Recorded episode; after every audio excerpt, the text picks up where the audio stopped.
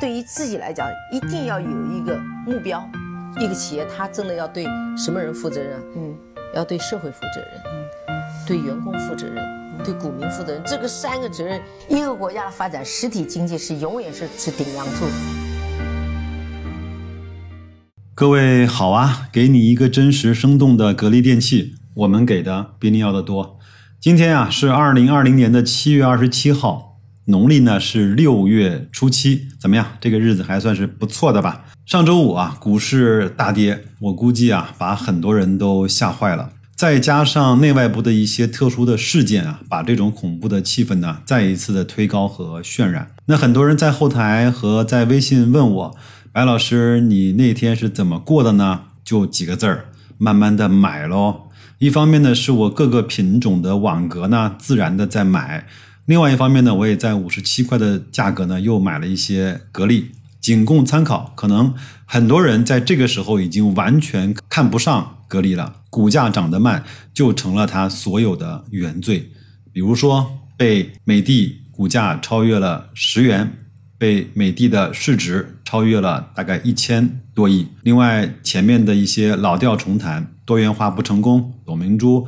独断专行等等这些话题，我不想再聊了，因为我们花了几期的节目时间来去讲这方面的内容。还有一个指标呢，是在雪球格力的论坛下面，已经有很多人开始在骂娘了，包括我的节目后台也会有人说你是不是格力的托？你今年格力到底有没有赚钱？这方面的话，我也不想再聊了。还是那句话，说了可能有四万多遍了吧。每个人只能够对自己的投资收益负责，对自己的思想而产生的行为以及那个行为带来的结果负责。我呢，做节目、做投资，包括在平时，我有一个底线，就是我懂的我才说，我做过的我才说，我用自己的血汗钱、真金白银投资的比例案例，我才跟大家说。不懂的，我绝对不会聊。很多人问我。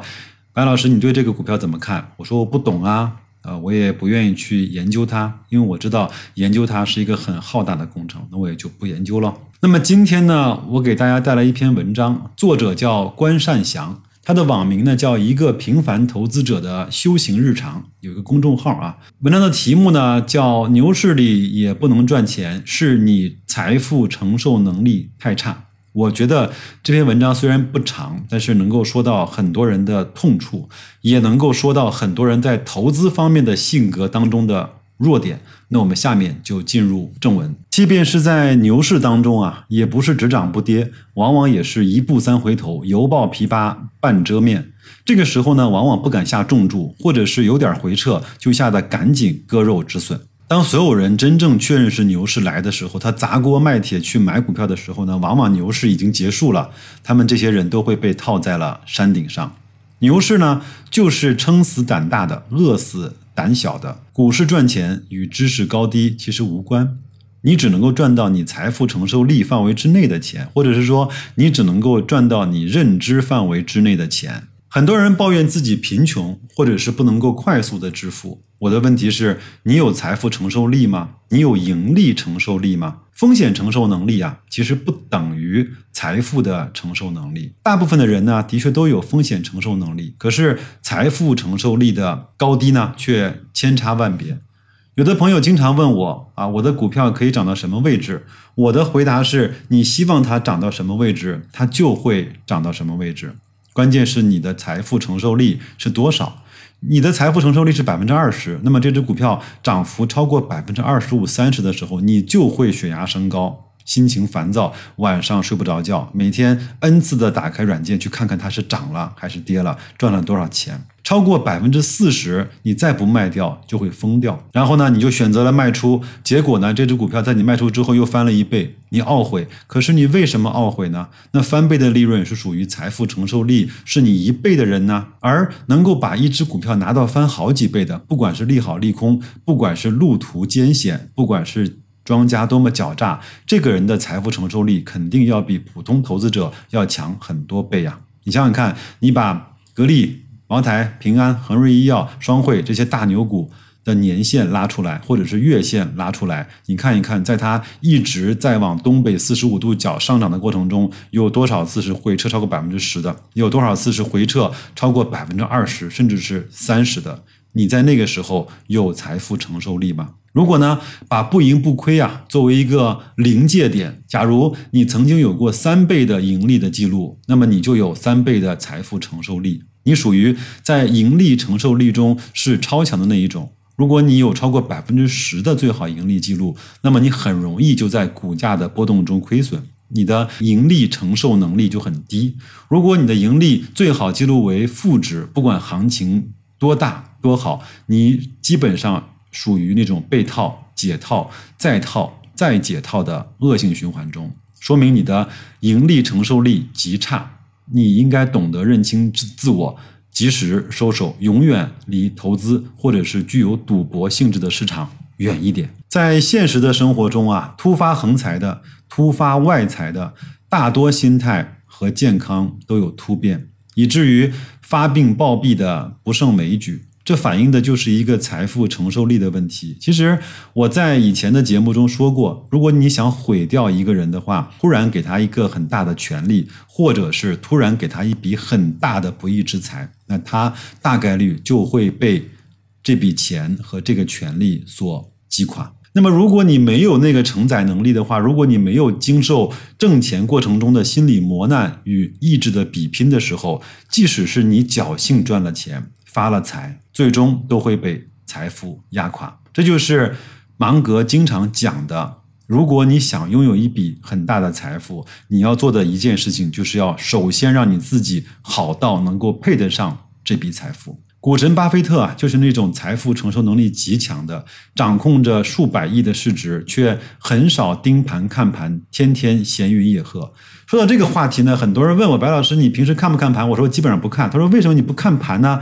我说我的工作太忙了，我没有时间看盘。如果老盯着盘，你就会有很多那种无厘头的操作。你觉得这样不烦吗？那我就用这种网格的方式，让他自己在一定的限度之内去低买高卖呗。那虽虽然好像这个也不受很很多人的待见，说你这个是偷鸡，那我觉得没事儿，给他就自己去跑吧。那我把下限设置好就行了。世界的首富啊，比尔盖茨富可敌国，已经。连续的数年排在全球富人榜的首位。据说呢，他捐给社会慈善业的钱可以武装半个美军。就是这么一位特别能赚钱，大家肯定。认为他腰缠万贯的超级富豪，平时身上的现金呢，竟然不过区区的两百美金。这就是世界首富的盈利承受能力与财富的承受能力。当然，我相信比尔盖茨出去也基本上自己花不了什么钱啊。最后的结论呢，大多数情况下，你的财富承受力和你最终收获的财富是成正比的。与富人相比，有时候我们不能发财，就是因为我们自己的财富承受能力或者是盈利承受能力。不如那些富人呐。这篇文章呢，就跟大家分享完了，其实是非常简单的一个道理。那么再说一点呢，大家我相信这几周会关心的问题，很多人在后台或者在我的微信问我，白老师这一轮到底算不算是牛市？我今天可以给大家一个非常正面的答复，我认为这一轮就是牛市，因为无论是从技术指标、从赚钱效应、从指数的涨幅、从新开户的数量、从融资的数量来看，这就是一个标。标准准的牛市的开始，但是我想说的是，哪一次的牛市都不是一蹴而就的，都不是顺风顺水的，一定是在中间有很多次足以击垮你最后一根思想稻草的那一个冲击，你下车了，它牛市就开始了，你又开始追高解套再被套，买在了山顶，这样的过程，我不是吓大家，人性的改变是非常非常难的。科技的改变是非常非常快的，往往科技的改变要远远走在了人性改变的前面。那么到今天为止呢，我也不相信我们现在的投资者的素质和水平，我们在中国 A 股市场上可以出现一轮非常细水长流的慢牛，它一定是一个快牛，或者是到了一个疯牛的境地。当然，如果有关的部门开始去调整它，开始去。做好一些规则的这种改变，有可能会带来这样的现象，比如说注册制啊，比如说 T 加零啊，比如说涨跌幅的限制会放得更宽啊，比如说新股的上市的规则不是不再是二十二倍市盈率封顶啊，这些规则很有可能会带来那些投机者或者是在一些老的规则下面。操作股票和投资的这样的一个方式，这种底层逻辑的改变，我认为有可能会带来投资者他行为的改变，或者是带来了一个市场走势的改变。那还有人问我，那白老师，如果这一次不是牛市怎么办呢？那我在这个时候的盈利如果不落袋为安，我不是亏了吗？我觉得对我来说无所谓，因为。我的成本大多数是在两千六百点以下的，它即便是从现在的三千三、三千二又重新跌回到了两千六，那又如何呢？那就再等这么一轮波动和波峰波谷的到来呗。只要你买的是是那些不会死的公司，是那些行业的龙头啊，每年愿意拿出来他赚的真金白银跟你去做利润分享分红的公司，那你又怎么样了呢？对吗？那我的这句话呢，不是白老师在装叉，因为我觉得有句话叫“你想吃多大的肉，就得先能够挨多少的揍”。你如果没有一个挨揍的能力或者是心理准备，那不好意思，你是吃不到那个肉的。如果你很容易就吃到了一块大肉，那你也很容易把它就。吐出来。还有呢，我想给大家稍微分享一个在后台一个朋友问我的问题啊，他说现在还有什么可以买的相对比较低估的产品吗？我说当然有啊，最近的银行 ETF、地产 ETF、H 股的 ETF、红利的 ETF，至少这四只的行业指数基金都在一个相对。低估的位置，但是我保证你买了它之后，如果真的牛市来了，你会真的看不上这几个玩意儿的，因为他们的涨幅可能远远没有那些热点行业的这种概念啊来的涨得快。你一定会抱怨自己为什么当时不会更大胆一些去买那个更好的板块。还有朋友问我，白老师，券商的 ETF 还能不能买？我说。呃，可以买，但是呢，我是建议你按照券商的 PB，现在在在两点一左右，按照它的百分位去买。那他又问我说，那现在两点一倍是不是显得有点高了呢？我听说你在两点五倍就停止买了，在三倍就开始卖出了，那我是不是应该等一等呢？那我想问他的是，那他在一点八、一点七、一点六、一点五的时候，甚至在一点三的时候，请问你在干什么呢？你是不是还觉得它会继续的往下跌了呢？当时爱答不理，现在它让你有点高攀不起了吧？这个我可能话呢说的有一点点重了，但是我想说的是，你想赚到你该赚的钱，那你就要去看看你的风险承受能力和这篇文章的题目叫你的财富的承受能力，在中间找一个平衡的值，按照规则，按照纪律，按照自己的能力圈去做你的投资。好吧，那今天也是算是呃闲聊天吧，也祝各位在新的一周能够工作顺利，投资愉快，再见。